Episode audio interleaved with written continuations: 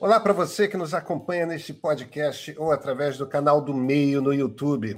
Começa agora mais um Pedro e Cora, um programa sobre o que há de novo na tecnologia. Eu sou Pedro Dória. E no episódio de hoje nós vamos falar sobre as eleições. No domingo, justamente quando os brasileiros estavam indo às urnas, o TSE foi atacado por hackers. E à noite, um outro problema técnico fez com que a contagem dos votos sofresse um atraso imenso. Eu sou Cora Ronay. Também é assunto da gente streaming.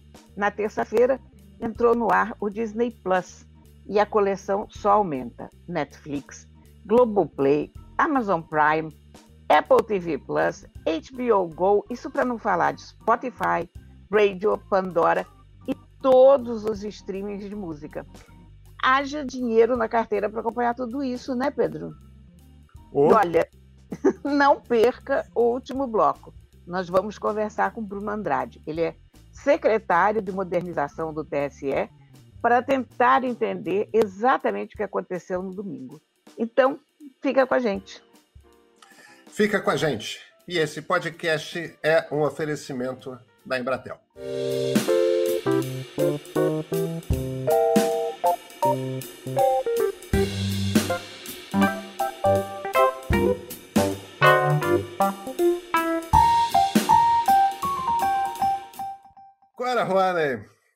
Você votou bem no domingo, Cora?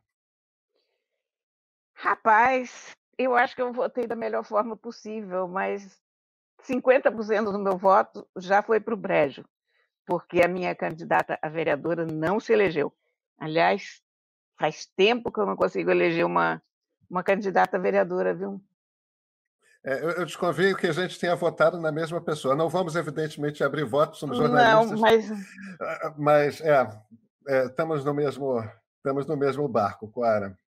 Agora, foi uma aventura, né? Para nós que somos jornalistas de tecnologia, porque aí eu chego em casa, eu votei cedo, por causa dos filhos, né? Aproveitei que minha namorada estava em casa para dar aquela escapada, votar rapidinho Aí chego em casa, abro o Twitter e tem boato de que hackers tinham é, invadido os servidores do TSE. Essas informações sempre chegam truncadas.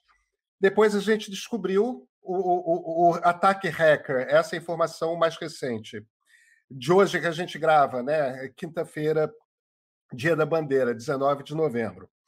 O ataque é um ataque de setembro desse ano ou anterior o servidor que foi invadido não tem absolutamente nada a ver com o processo eleitoral, né, o processo de votação ou de contagem dos votos, mas dados de funcionários do TSE foram, foram roubados.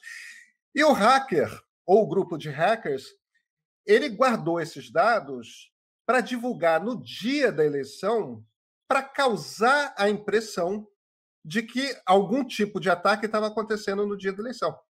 Aí mais tarde outro ataque foi aconteceu para aquele ataque que a gente chama de ataque de negação de serviço, né? Que é um ataque que não é um ataque de invasão, é um ataque para derrubar os servidores, de forma que as pessoas que estavam tentando usar o app do o, o app do, do, do TSE para para descobrir qual era a sessão eleitoral, tudo mais, não conseguiam porque os, alguns serviços do TSE não estavam acessíveis, porque tinha servidores down. Novamente, nada a ver com processo eleitoral, mas causa confusão, né, Cora? É uma balbúrdia gerada de propósito para jogar todo o sistema em descrédito.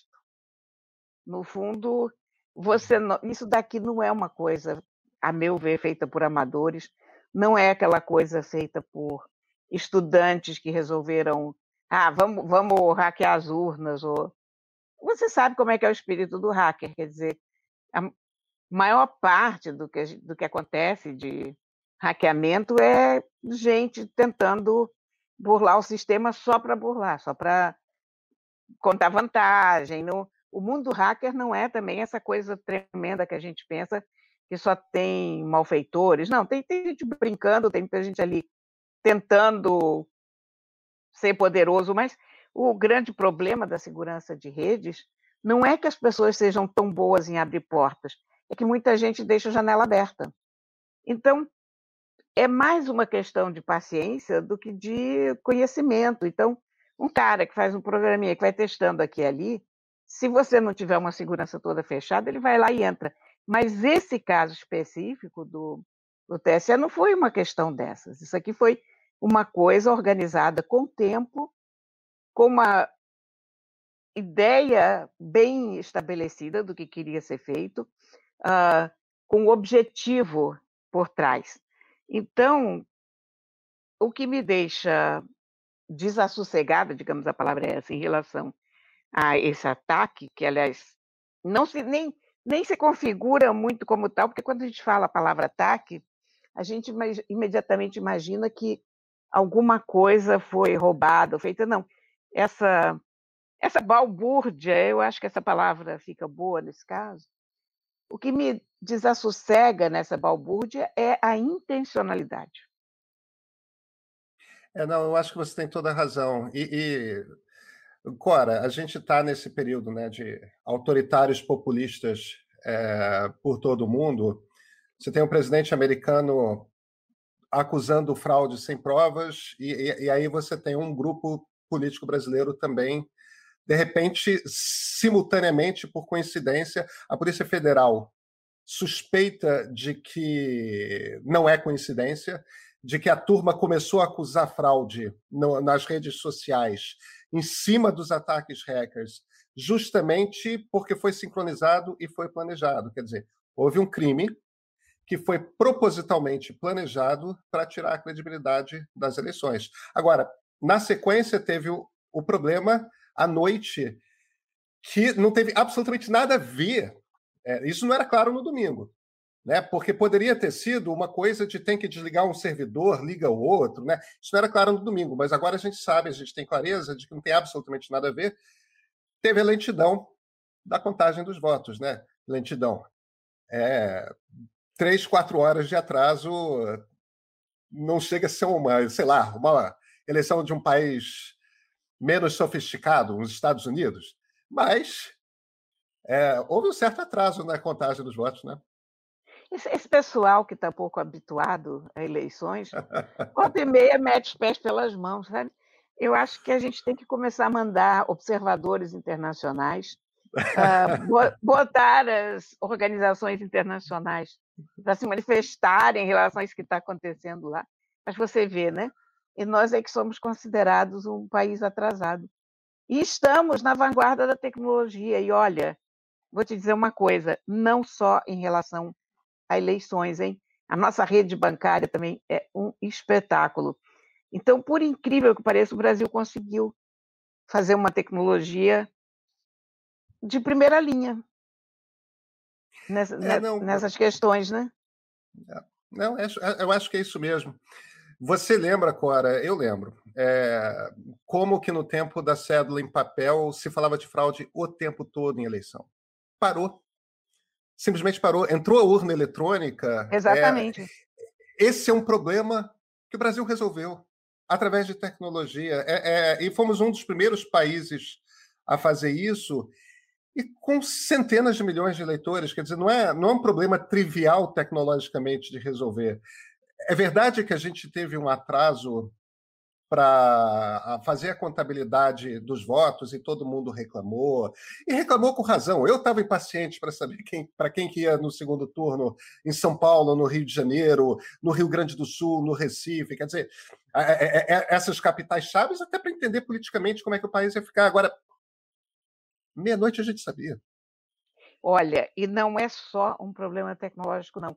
É um problema cultural também a velocidade com que o brasileiro captou a ideia de que as urnas eram boas e, e que resolviam um problemão foi enorme. Se você pensar bem, nos Estados Unidos eles ainda discutem isso até hoje. A gente aqui realmente tem, é, tem jeito, tem uns malucos que querem voto impresso, mas isso tudo é gente que quer tumultuar. De um modo geral, o brasileiro se adaptou perfeitamente à urna eletrônica e pronto, eleição virou uma coisa bastante simples sob esse ponto de vista, né?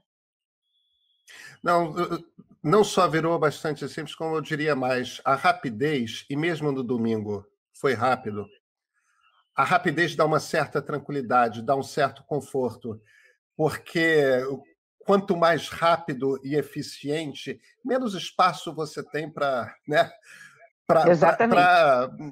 Era justamente na lentidão da contagem dos votos que, que as fraudes aconteciam antigamente. E como se fraudava nessas eleições brasileiras, Cora? Nossa, como se fraudava. É, é, tem, um, tem um histórico triste de eleições no, no Brasil. As pessoas muitas vezes não sabem. Na, na, Primeira República, né, 1910, 1915, tinha presidente do Brasil que era que nem Cuba de Fidel, Iraque do Saddam. Presidente do Brasil que se elegia com 92% dos votos. a gente, dessa fase, a gente já passou faz tempo. Felizmente. Este podcast é um patrocínio da Embratel. Aproveitando que a gente estava falando sobre a contabilização dos votos durante as eleições, eu vou fazer algumas perguntinhas sobre isso para o Mário Rachid, da Embratel. Rachid, o TSE decidiu fazer a contabilização, a soma dos votos on-premises. E tem essa diferença, né? On-premises, ou seja, com a máquina dentro do prédio do TSE, ou então na cloud, é, externamente. Qual é a diferença exatamente do ponto de vista da segurança? Olha, em, em relação à segurança, a arquitetura on-premises ou na nuvem, elas são diferentes, mas não são, não trazem uma é, mais segurança que a outra, na minha opinião. Na verdade, você tem a falsa impressão de que on-premise você vai ser mais seguro, mas em cloud você consegue mecanismos diferentes que fazem com que essa coisa fique mais equilibrada. Então, eu, eu diria que o problema é muito, muito mais uma decisão de arquitetura do que de segurança propriamente dito.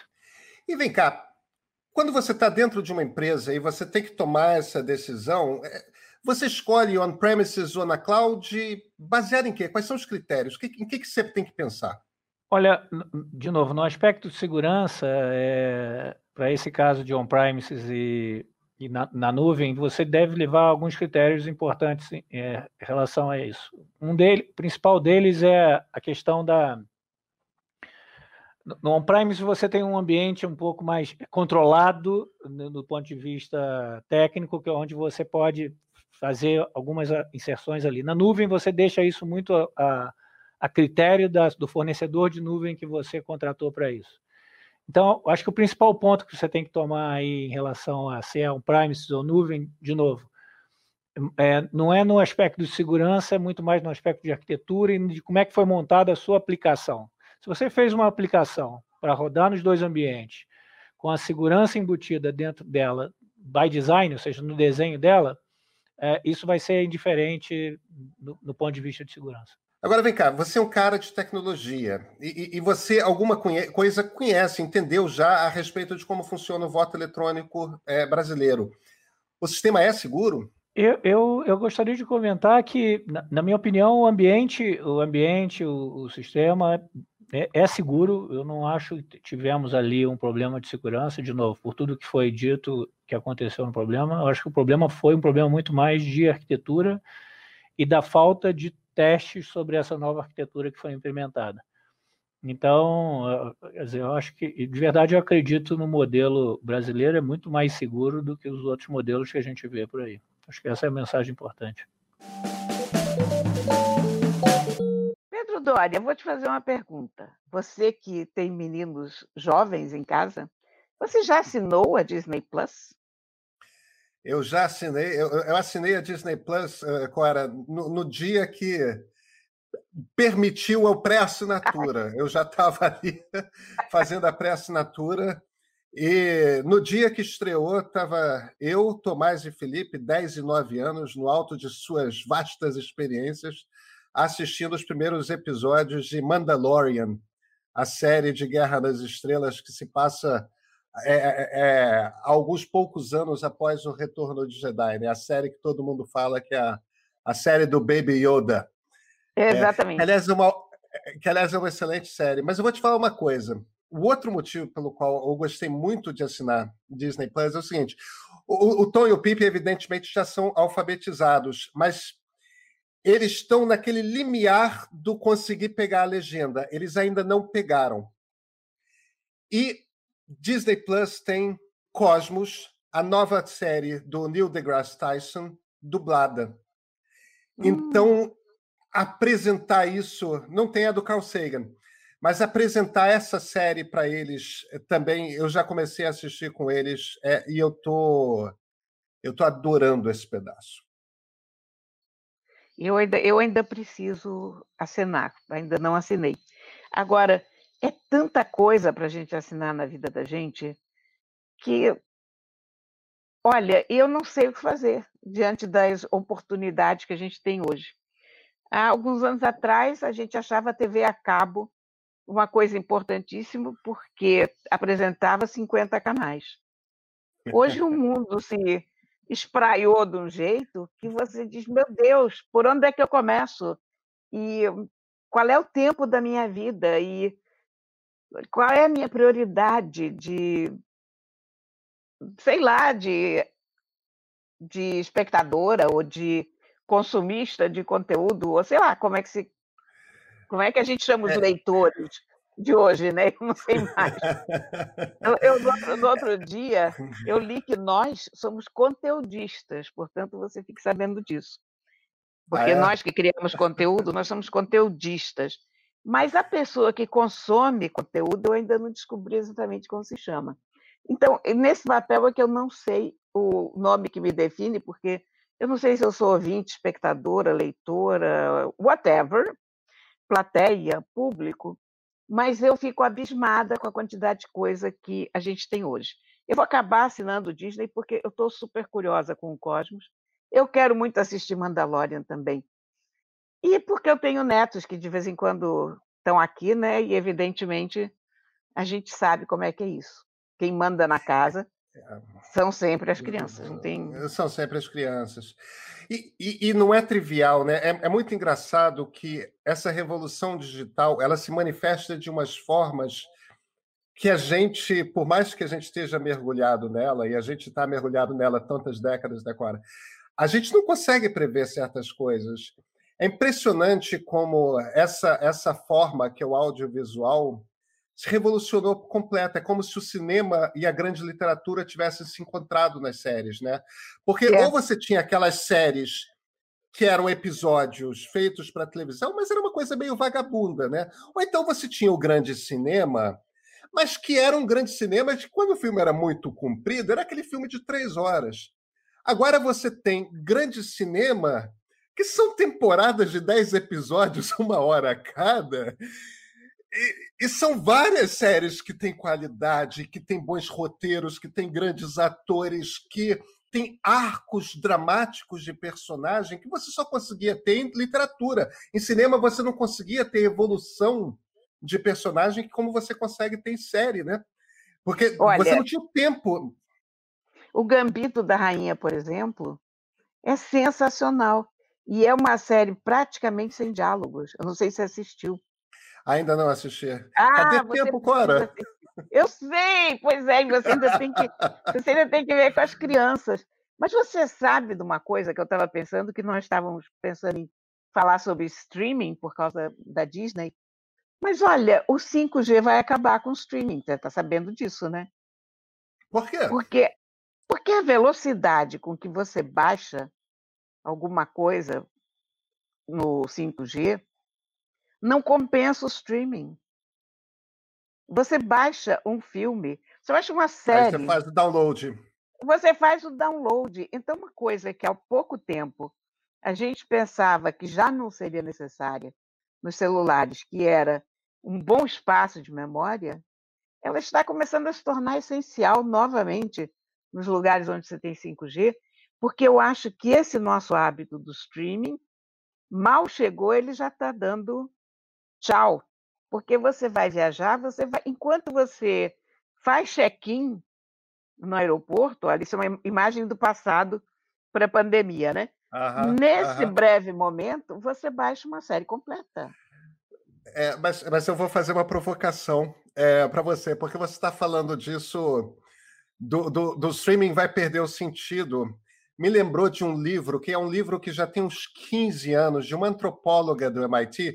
E antropólogo do MIT estuda é coisa digital, né? É, é, é, é o ser agente, o ser bicho homem, dentro desse mundo digital. É uma antropóloga do MIT chamada Janet Murray, que escreveu um livro chamado Hamlet no Holodeck. Holodeck, para quem não tem a referência. É, o Holodeck, para quem não tem a referência, é uma invenção do Star Trek A Nova Geração, do Jornada nas Estrelas A Nova Geração, que é um ambiente virtual em 3D no qual você entra e você interage. É como se fosse uma realidade virtual imersiva. Você entra e você cria o ambiente que você quer. Porque imagina como é que é você viver numa nave espacial durante vários anos, aquilo fica meio claustrofóbico. Então você pode simular, sei lá, uma savana africana, ou então você pode fazer como o capitão Jean-Luc Picard, que é feito pelo Patrick Stewart, que é um ator shakespeariano, ele sempre ia fazer um Henrique V, né? uma, uma peça shakespeariana. Então ela fez essa, esse livro e uma das coisas que ela imaginava era exatamente o ponto em que a tecnologia vai permitir você fazer narrativas imersivas em realidade virtual. Aí você vai precisar de streaming em 5G de realidade Aí virtual. Aí você vai, vai. E, e, isso é uma coisa que não está tão distante assim. Talvez a gente ainda precise de equipamento, mas esse ambi esses ambientes imersivos de realidade virtual, a, a tecnologia está se acelerando para chegar lá, né? É mais uma questão de processamento do que do é, processamento em nuvem, né? O, o difícil é isso, do Olha, que eu, a, a, tecnologia propriamente, né? Eu voltando a um passado pré-pandemia, que me parece uma outra existência, da última vez que eu estive em São Francisco, eu fui combater piratas no Manaus do século XVI ou XVII com a minha amiga Renata Couto, então, nós duas estávamos, pusemos aquele equipamento de realidade virtual, fomos para essa, essa sala de realidade virtual, onde você podia escolher diferentes experiências, e foi sensacional, sensacional. É, que curioso, você está falando isso. Eu cacei, eu cacei com Marcelo Tais em Mountain View, não longe de São Francisco, zumbis também realidade virtual. E o pior é que tem umas horas que dá uma assustada, sabe? Eles aparecem do nada. Mas a, e... gente, a gente, se assustou muito com, com os piratas, porque a gente estava. Dispa... E, aliás, isso me deu uma percepção do que. De, que, de uma das coisas horríveis da guerra, porque a gente estava fixada para um dos lados, pegando os piratas à direita, digamos, e de repente fomos atingidas por um troço à esquerda que a gente nem viu de onde estava é. vindo. Então eu fiquei pensando, gente, você está num campo de batalha, você está mirando alguma coisa, mas o perigo é aquilo que você não viu, né? Que coisa. Eu não sei, os homens devem pensar mais nisso porque tem pequenos exércitos, porque brincam com batalhas, porque gostam de games desse tipo, mas ali naquela realidade virtual, isso me causou uma certa surpresa, sabe? A, Aquela, é, é aquele é golpe que eu não esperava de lugar nenhum. É curioso porque a gente começa esse bloco falando de streaming e, e, e, o quanto que nos últimos 10 anos, porque é isso, né? São 10 anos. Nos últimos 10 anos, o audiovisual se revolucionou por completo. E essa realidade virtual, Cora, é para daqui a 10 anos. Vai estar comum é, é, em algum momento nos próximos 10 anos. Quer dizer, eu tem uma nova revolução. Eu também acho que é antes disso. Mas é uma nova revolução que está aí para estourar. É, é impressionante como o mundo está acelerando, né? Eu acho, eu acho que vem antes disso, e eu acho que a realidade aumentada ainda vai ampliar isso. É. E, e, e eu tenho, inclusive, cada vez mais eu vejo isso em exemplos diários, pequenos, coisinhas até Pokémon Go, se você quiser. É claro. É uma coisa. É, é porque a coisa da tecnologia é habituar as pessoas àquilo. Então, já não é uma surpresa como era alguns anos atrás. As pessoas já sabem o que quer é, e quando chegar já está todo mundo preparado. Claro, o problema desse papo é que a gente vai longe. E está esperando a gente o Bruno Andrade, do TSE, que tem que explicar para a gente o que, que aconteceu exatamente no domingo. É isso mesmo.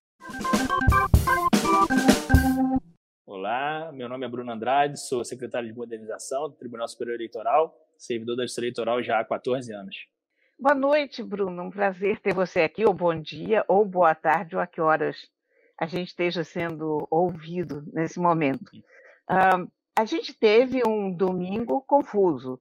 A gente teve ataque de hackers, a gente teve toda espécie de boatos, a gente teve um atraso enorme na divulgação dos resultados.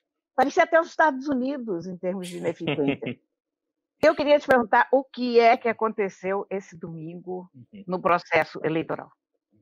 É, essa pergunta é boa, né, para a gente é, desmistificar algumas coisas. A gente trabalhou com desinformação em 2018 e temos que trabalhar com desinformação também é, em 2020, né? É, os ataques aconteceram, como a justiça eleitoral ela é passível de ataque a todas as eleições e é por isso que a gente tem um, várias camadas de segurança no processo eleitoral como um todo, e não só na apuração. E essa eleição teve, é, além desse ataque, que foram todos refutados, o ministro Barroso já teve a oportunidade de explicar, tanto ataques de negação de serviço, quanto é, aquelas supostas é, vazamentos de informações da Justiça Eleitoral que não tem nada a ver com o processo eleitoral de votação, são meras informações administrativas. E é, o que teve efetivamente foi um problema técnico em relação a, computador que faz o processamento, faz a contagem dos votos no Tribunal Superior Eleitoral, que teve algumas, algumas incompatibilidades em relação ao atraso da votação. E eu volto a afirmar, né, como eu já fiz em outras oportunidades, não aqui nesse espaço, mas já em outros ambientes, que a gente não pode nem considerar efetivamente um atraso, porque a, o horário de divulgação dos resultados não existe um horário formal no Brasil. A gente está acostumado, então esse atraso é sempre referencial. Então, na última eleição presidencial, a gente já conseguiu fazer isso duas horas e meia antes do que a gente fez nessa eleição. Então, assim, a, a palavra atraso, ela é referencial, referente às eleições de 2018. Mas a gente já teve eleições que o resultado saiu mais tarde, por vários outros problemas que não a totalização. Então, problema de envio das urnas ou filas, tudo isso faz com que o resultado final demore a ser divulgado mas a gente cumpriu o nosso compromisso de tentar fazer a divulgação ainda no mesmo dia, conseguimos chegar a 95, 96% já a meia é, um pouco antes da meia-noite. Todos os municípios já tinham a sua situação definida. A gente estava pendente basicamente os grandes centros e como a maioria foi para o segundo turno, a diferença de votos era grande e já permitia esse tipo de declaração. Então, e aí comparando com os Estados Unidos, eles ainda estão recontando votos e a gente já acabou com a nossa eleição passados vários dias das eleições, ainda está se disputando a recontagem de votos lá e a gente já acabou é, com a eleição. Eu digo que é o seguinte: não foi o sucesso esperado, mas ainda foi um sucesso. Eu tenho que te perguntar uma outra coisa. Ah. Desculpa, Pedro, te atropelei. Não, não tem problema, não tem problema. Bruno, existe vocês desconfiam de ataque coordenado? Vocês acham que os ataques hackers e que, que houve um ataque de negação de serviço? Isso. Houve é, antes de setembro houve uma invasão de fato dos servidores do TSE e houve uma campanha de desinformação, de ataque, de acusação de fraude ao longo do, ao longo do domingo. É. Vocês acreditam em coordenação de algo planejado? Olha, a gente sempre, enquanto instituição, a gente tem que tomar muito cuidado com essas, essas é, falas, porque a gente precisa da Polícia Federal dar subsídio. Então, a investigação está em andamento. É, seria até leviano a gente falar que tem certeza de alguma coisa nesse momento, né? É, mas o que parece a primeira a primeira abordagem da Polícia Federal em relação a isso dá conta de que houve essa tentativa orquestrada de minar a confiança, vamos dizer assim, do processo eleitoral. Que a gente tem que lembrar, antes de tudo, que a Justiça Eleitoral é uma instituição em prol da democracia, está a serviço da democracia. Então, deslegitimar a Justiça Eleitoral não é deslegitimar o ministro Barroso, ou o Bruno, ou o servidor da Justiça Eleitoral. É deslegitimar o resultado da eleição. Então, assim, se o objetivo foi esse, eu informo a quem tentou que não conseguiu, que a gente conseguiu dar uma resposta tanto eficiente em barrar os ataques, quanto em emitir o resultado das eleições a tempo e a hora e com a garantia que o, a democracia merece. Eu sempre brinco que a democracia é uma corrida apenas na campanha, mas o resultado da eleição não pode ser uma corrida de obstáculos para é, sair o resultado. A gente precisa do resultado seguro, legítimo, fidedigno. Se ele for rápido, melhor. Agora, ele tem que ser seguro e legítimo.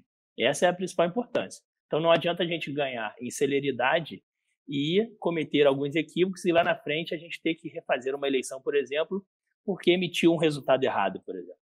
Então, assim, a gente tem que ponderar, claro, mas ah, sempre dando prioridade à garantia da lisura do pleito. Essa é a principal meta da eleitoral, garantir a lisura da democracia. Por que, que essa contabilização dos votos que se fazia separadamente nos vários uhum. estados, ou nas zonas eleitorais de cada lugar, uhum. de repente passou a ser feita toda no mesmo lugar? Por que, que isso foi feito? Uhum. É, a gente teve, a gente faz essa alteração num parecer da Polícia Federal. Toda eleição a gente faz testes de segurança seja no ambiente da urna ou nos outros ambientes que envolvem o ecossistema do processo eleitoral.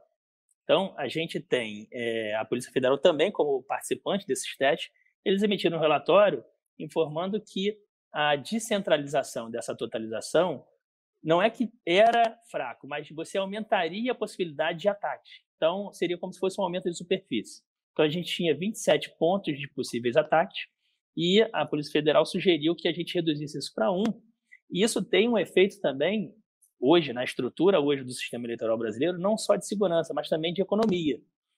Então, eu vi muitas pessoas criticarem o valor dos recursos, mas, na verdade, a gente gastaria, né, ao longo dos anos, em torno de 5 milhões por ano para manter essa estrutura descentralizada, e o contrato que foi feito para fazer centralizado dá conta de em torno de 25 milhões em quatro anos, então, se você pega 5 milhões por ano e multiplica por 4, já dá 20 milhões. Então, na verdade, o custo que aumentou em relação à centralização desse, desses serviços ultrapassou a faixa de 4, 5 milhões. Então, não houve um aumento efetivo.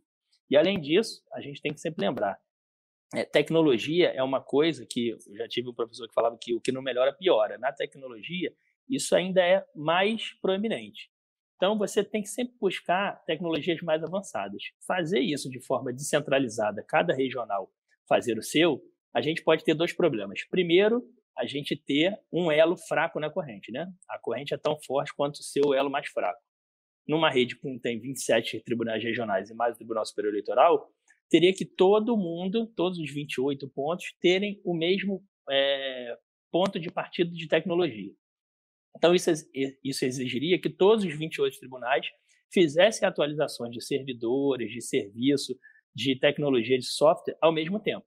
Então, isso, além de ser complexo, encarece, porque a gente teria uma contratação em pouca escala. Então, imagina uma empresa tendo que fazer um contrato com um tribunal só ou com um tribunal que faz a contabilização de todo o Brasil. A escala de grandeza é diferente e a gente consegue ganhar no custo.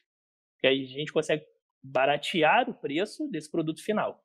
Então, assim, a conta é bem mais complexa do que simplesmente, ah, foi uma opção. Não, não foi uma opção, foi medida de segurança e medida de economicidade. Bruno, a, a apuração que o Poder 360 fez, é, eu estou partindo do princípio. O, o, que eles apuraram é que vocês compraram um, um hack de, de, de máquinas da, da Oracle que uhum. faria essa contabilidade. E aí houve. O, o, a Oracle atrasou a entrega do equipamento, o que atrapalhou o TSE, impedindo que o número de testes que deveriam ser feitos, teste de velocidade, é, teste do software, tudo uhum. mais, fossem feitos. Então, não foram feitos os testes que os técnicos do TSE gostariam de ter feito. Uhum. E que no domingo não havia suporte técnico da Oracle à disposição do, do TSE, como teria sido contratado. Foi isso mesmo? É, o, o, que, que aconteceu em termos objetivos é, ali? É, vamos, vamos lá. Primeiro que não é uma compra. Então, o contrato que foi fechado com a Oracle é de prestação de serviço. Até porque se a gente comprasse esse equipamento, o mesmo problema que a gente teria de atualização ao longo do tempo, a gente teria com esse equipamento. Então a gente contrata o serviço, porque aí a atualização, a modernização desse equipamento é de quem vendeu esse serviço para a gente, é da Oracle.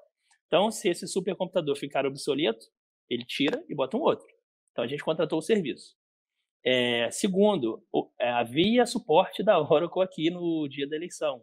Eu misturei a ordem da pergunta, mas havia suporte, tinham técnicos, não só da Oracle, mas várias empresas que prestam serviços para a gente em pontos sensíveis do processo eleitoral colocam técnicos à disposição da gente 24 horas dentro do tribunal nesse período eleitoral.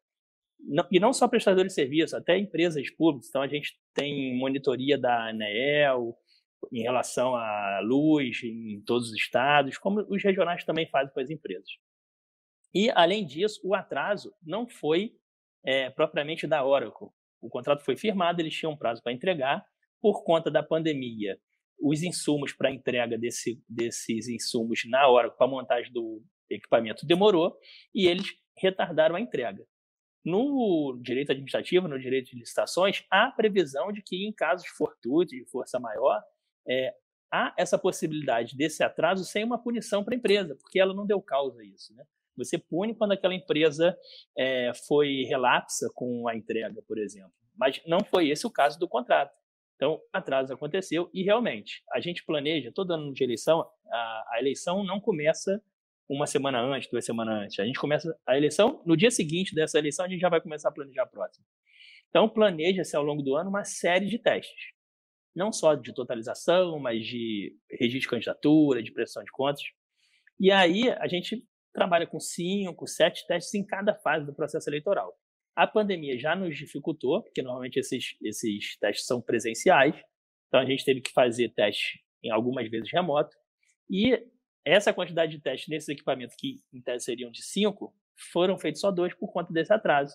E aí a inteligência do equipamento, que faz o balanceamento do, da recepção dos dados estava é, medindo de uma forma que não era de acordo com o volume que ela esperava. Então era como se ela entendesse que iria receber 10 votos e recebeu 10 mil. Ela não mensurou a hora de fazer a contabilização. Foi isso. Então a gente espera que já com esse aprendizado, né, que a inteligência artificial teve, e não é a inteligência artificial o aprendizado de contar o voto, né? Seria até ridículo um computador demorar a contar o voto. E sim ela fazer o balanceamento da recepção desses dados que não é contar. O TSE valida uh, os arquivos, verifica a integridade, se eles são arquivos oficiais, se são arquivos emitidos por urna eletrônica de verdade. Tudo isso é feito e aí, após isso, ele é contabilizado. Então, todo esse procedimento é feito em questões de minutos. E agora, no domingo, no segundo turno, a gente pode esperar tudo tranquilo, um resultado que não mate a gente do coração? É, esse é o trabalho da justiça eleitoral como todo, inclusive para o primeiro turno. O objetivo era esse. Espero que ninguém tenha morrido de coração por causa de duas horas e meia de atraso.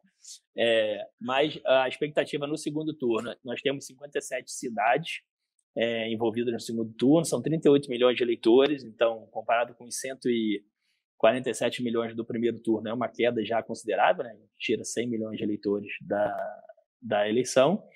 Então, a gente tem uma expectativa de que corra com maior fluidez, que não tenham sobressaltos na totalização, que ela ocorra normalmente, como sempre aconteceu. Agora, é, o ministro falou, né? O empoderável a gente não consegue controlar, né? A gente espera que seja entregue o quanto antes o resultado. Eu sempre costumo falar que não é bom dar uma hora, porque aí a gente cria o atraso. Porque não tem, volto a repetir, não tem uma hora específica para a gente divulgar o resultado das eleições. Ele começa a partir das 17 horas. Quando ele vai terminar? Esperamos o quanto antes. Se me perguntar um horário, eu não falo, nem sobre tortura. Bruno Andrade, muito obrigado pela entrevista.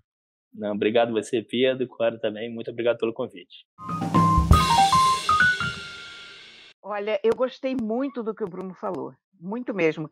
Eu acho que ele foi muito claro, muito direto e não deixa dúvida na cabeça da gente sobre a origem do problema, o que aconteceu, como foi. É isso que a gente precisa de gente que fale bem e que seja compreensível, né? um discurso claro. Ah, mas quanta coisa que a gente falou, né? Porque a gente teve o Bruno, a gente teve as urnas eletrônicas, a gente teve hackers, realidade virtual, um, Disney, streaming, filmes para crianças sérios, muita coisa, né, Pedro? É, e, e, a gente já ia emendando, se você deixa aí, Cora, a gente já ia emendando em realidade aumentada se a gente não tivesse aqui para o Bruno. A gente vai longe. Gente, tem episódio novo de Pedro e Cora todas as sextas-feiras e vocês podem encontrar o podcast em todos os agregadores de podcast e, claro, em vídeo no canal do Meio no YouTube. Isto posto, até sexta-feira, no próximo episódio. Este podcast é um patrocínio da Embratel.